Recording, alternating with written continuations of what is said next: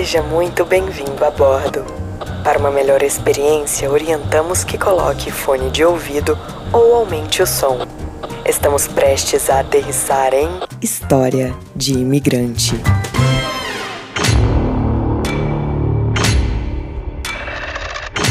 Chega mais que hoje o clima é de suspense.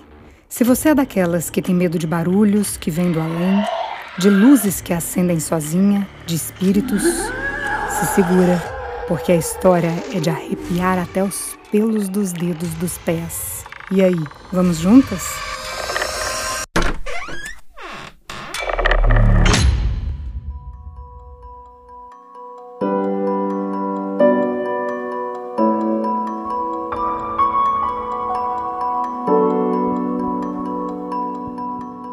Hoje vamos entrar na casa de um casal de idosos para contar a história da Angélica. Não, a Angélica não é uma senhorinha. Ela é faxineira da casa, ou cleaner, como falamos aqui nos Estados Unidos. A Angélica trabalha nessa casa já tem anos.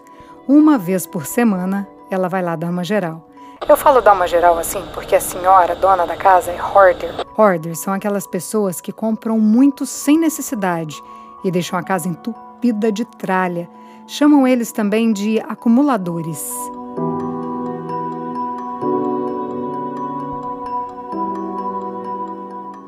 Vou descrever aqui a casa para a gente se ambientar.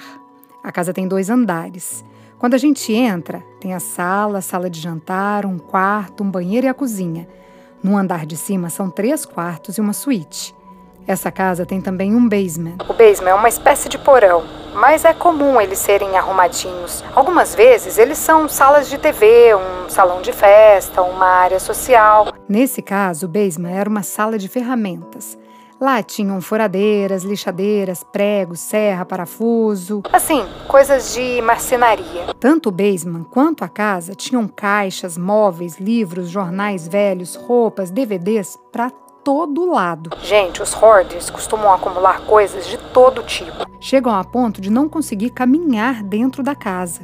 E era isso que acontecia aqui na casa da senhorinha, que eu vou chamar de Joana.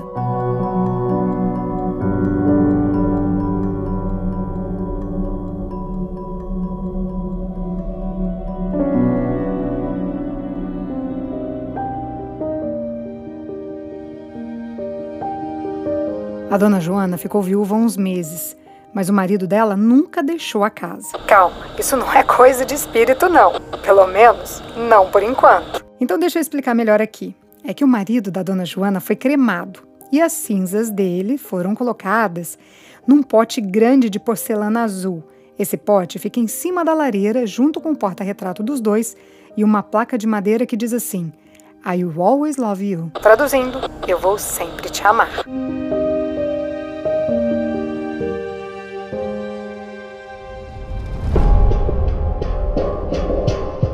Angélica costuma limpar essa casa todas as sextas-feiras pela manhã.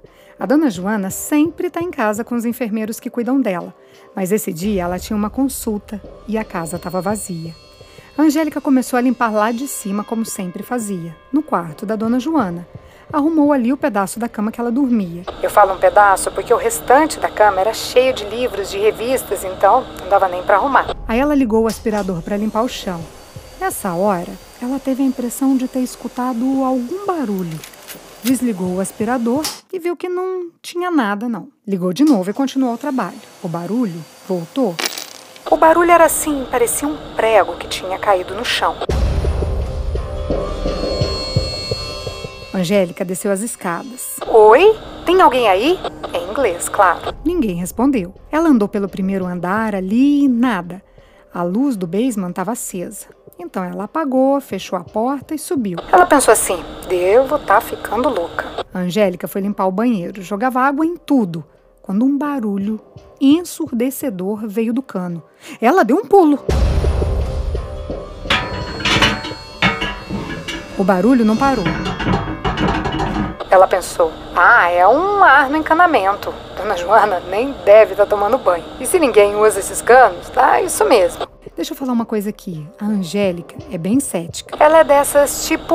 Hum, Santomé. Não acredita em nadinha de nada. Assim, acredita em Deus tal e tinha lá um medo danado de espíritos. Então ela seguiu ali nas atividades dela. Quando começou a esperar a escada, veio outro barulho.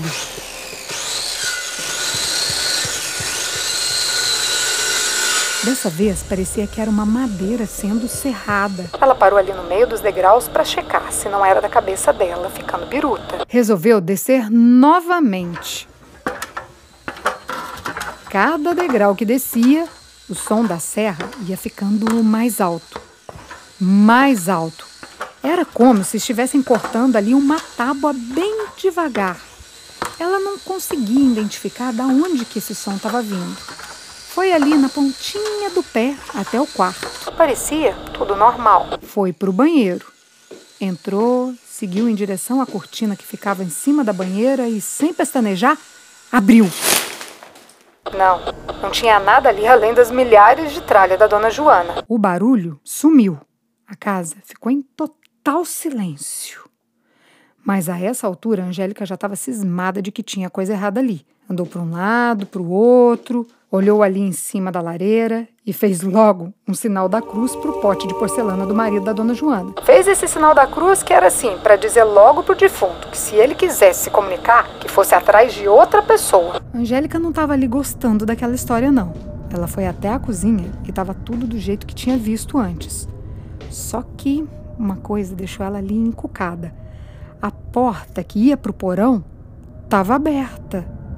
E ela tinha certeza que tinha apagado a luz e fechado a porta. Gente, além da porta aberta, agora até a luz estava acesa. Vocês lembram que ali no basement tinha ferramentas de marcenaria, né? Elas eram do marido falecido da dona Joana. Depois que ele se aposentou, ele virou uma espécie de handman da casa. Handman é o nosso Severino, aquele que dá um jeitinho em tudo dentro da casa. Então, era ele que pregava as coisas na parede, que consertava um móvel, que arrumava a parte elétrica e até o encanamento da casa. A Angélica sabia disso tudo, porque ela mesma já tinha ficado conversando com ele lá no porão quando ele ainda era vivo.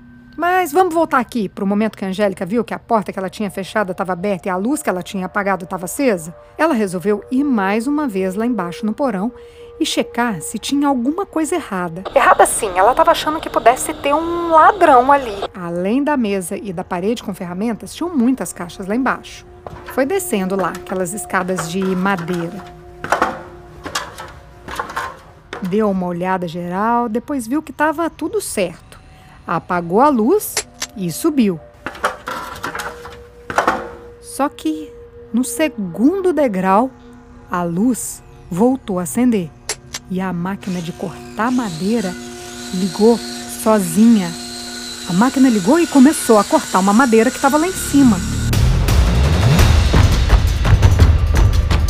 Angélica destampou a correr, tropeçou nos degraus, foi caindo, correndo, segurando degraus com a mão para ir mais rápido.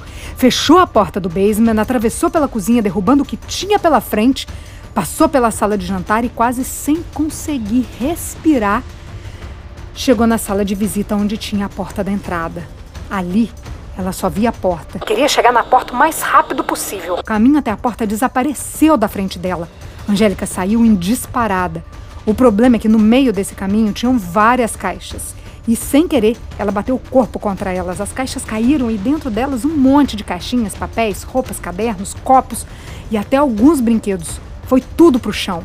Ela só viu um borrão. Tentou se levantar enquanto escorregava nas folhas de jornal até que conseguiu alcançar a maçaneta e se ver livre dali. Na rua, ela seguiu em disparada sem olhar para trás. O coração estava a mil e aos poucos ela foi se acalmando.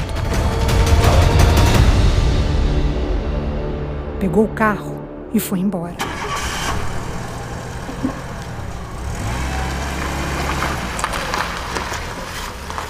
Deixou os produtos de limpeza, o aspirador, tudo para trás. Nem a casa ela terminou de limpar.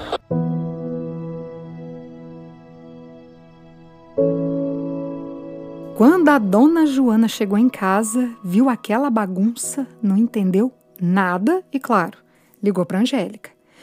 Angélica voltou correndo lá para contar o que, que tinha acontecido. A casa estava em total silêncio.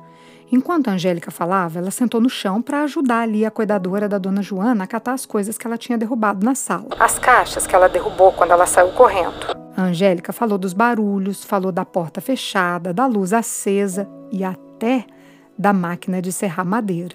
Dona Joana escutava tudo quieta, até que viu na mão da Angélica um pedacinho de papel cor-de-rosa. Era um papel dobrado e amarelado que estava no meio da bagunça que caiu das caixas. Devia estar guardado ali há séculos. A dona Joana pediu para saber o que, que era.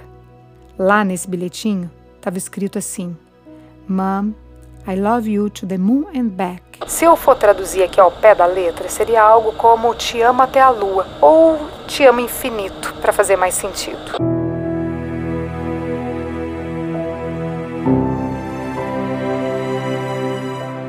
A Angélica continuava contando. Daí subiu as escadas, correndo, até que ela percebeu que a dona Joana estava em prantos com papel na mão. A Angélica não entendeu nada, juntou as coisas ali e foi embora. Na semana seguinte, quando chegou para limpar a casa da dona Joana novamente, a cuidadora da senhorinha contou para Angélica que aquela cartinha foi escrita pela filha da dona Joana quando a menina ainda era criança. Mas então, cadê essa filha que nunca aparece aqui?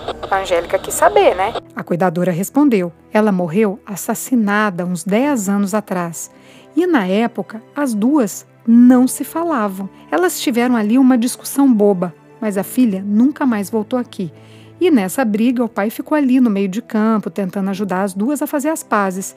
Mas isso nunca aconteceu. E a dona Joana nunca se perdoou por isso. Pelo menos, não até tudo isso acontecer.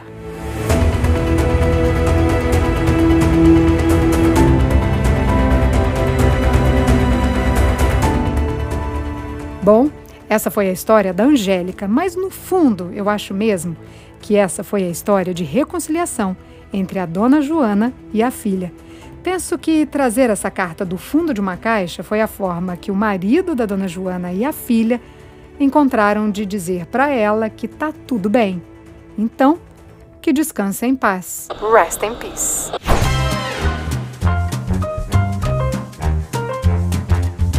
Todas as histórias que contamos aqui são reais, mas como diz o ditado popular, quem conta um conto aumenta um ponto.